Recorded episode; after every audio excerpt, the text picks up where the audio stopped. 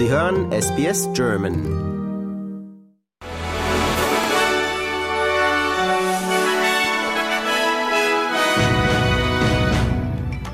Sie hören den SBS German Newsflash an diesem Donnerstag, den 28. Dezember. Mein Name ist Benjamin Kantak.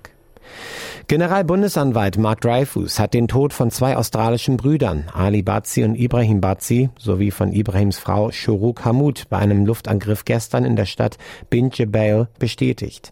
Auf die Frage nach dem Vorfall sagte die israelische Armee, dass eines ihrer Flugzeuge in der Nacht einen militärischen Stützpunkt der Hisbollah in Libanon getroffen habe. Israelische Streitkräfte haben das Zentrum von Gaza auf dem Land, aus der Luft und vom Meer aus bombardiert. Und die Weltgesundheitsorganisation der Vereinten Nationen sagt, Tausende von Menschen versuchen, den Kämpfen zu entkommen. Fast alle 2,3 Millionen Bewohnerinnen und Bewohner des Gazastreifens wurden aus ihren Häusern vertrieben. Und das Bundesgesundheitsministerium von Gaza gibt die Zahl der Toten jetzt mit 21.110 und die Anzahl der Verletzten mit 55.243 durch israelische Angriffe An.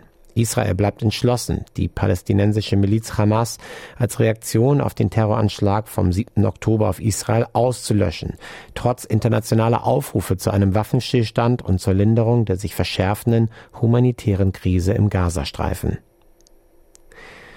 Mindestens sechs Argentinier wurden bei einer Anti-Regierungsprotestaktion in Buenos Aires festgenommen. Heute versammelten sich Gewerkschaften vor dem Justizpalast, um gegen 300 Maßnahmen zur Deregulierung der Wirtschaft des südamerikanischen Landes, die letzte Woche vom neuen Präsidenten Javier Milei vorgestellt wurden, zu demonstrieren. Der australische Informationskommissar untersucht den Umgang der Social-Media-Plattform TikTok mit persönlichen Daten. Dies erfolgt nach Vorwürfen, dass TikTok Daten ohne Zustimmung von Personen, die die App nicht einmal installiert haben, abgreift.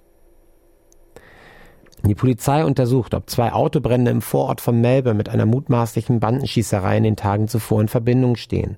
Beamte wurden heute Morgen zu einem Autobrand auf der Major Road in Faulkner im Norden von Melbourne gerufen. Und die Yacht Law Connect hat in einem spannenden Finale das diesjährige Sydney to Hobart Rennen für sich entscheiden können vor dem Rivalen Endo Comanche. Law Connect, die in den letzten drei Veranstaltungen Zweiter wurde, überquerte die Ziellinie am River Derwent nur 51 Sekunden vor ihrem Rivalen. Das deutsche Boot Rockall 8 von Skipper Christopher Opilok liegt derzeit auf Position 51 von 103 gestarteten Booten.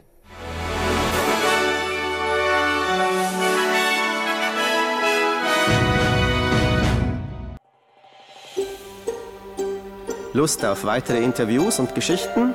Uns gibt's auf allen großen Podcast-Plattformen wie Apple, Google und Spotify.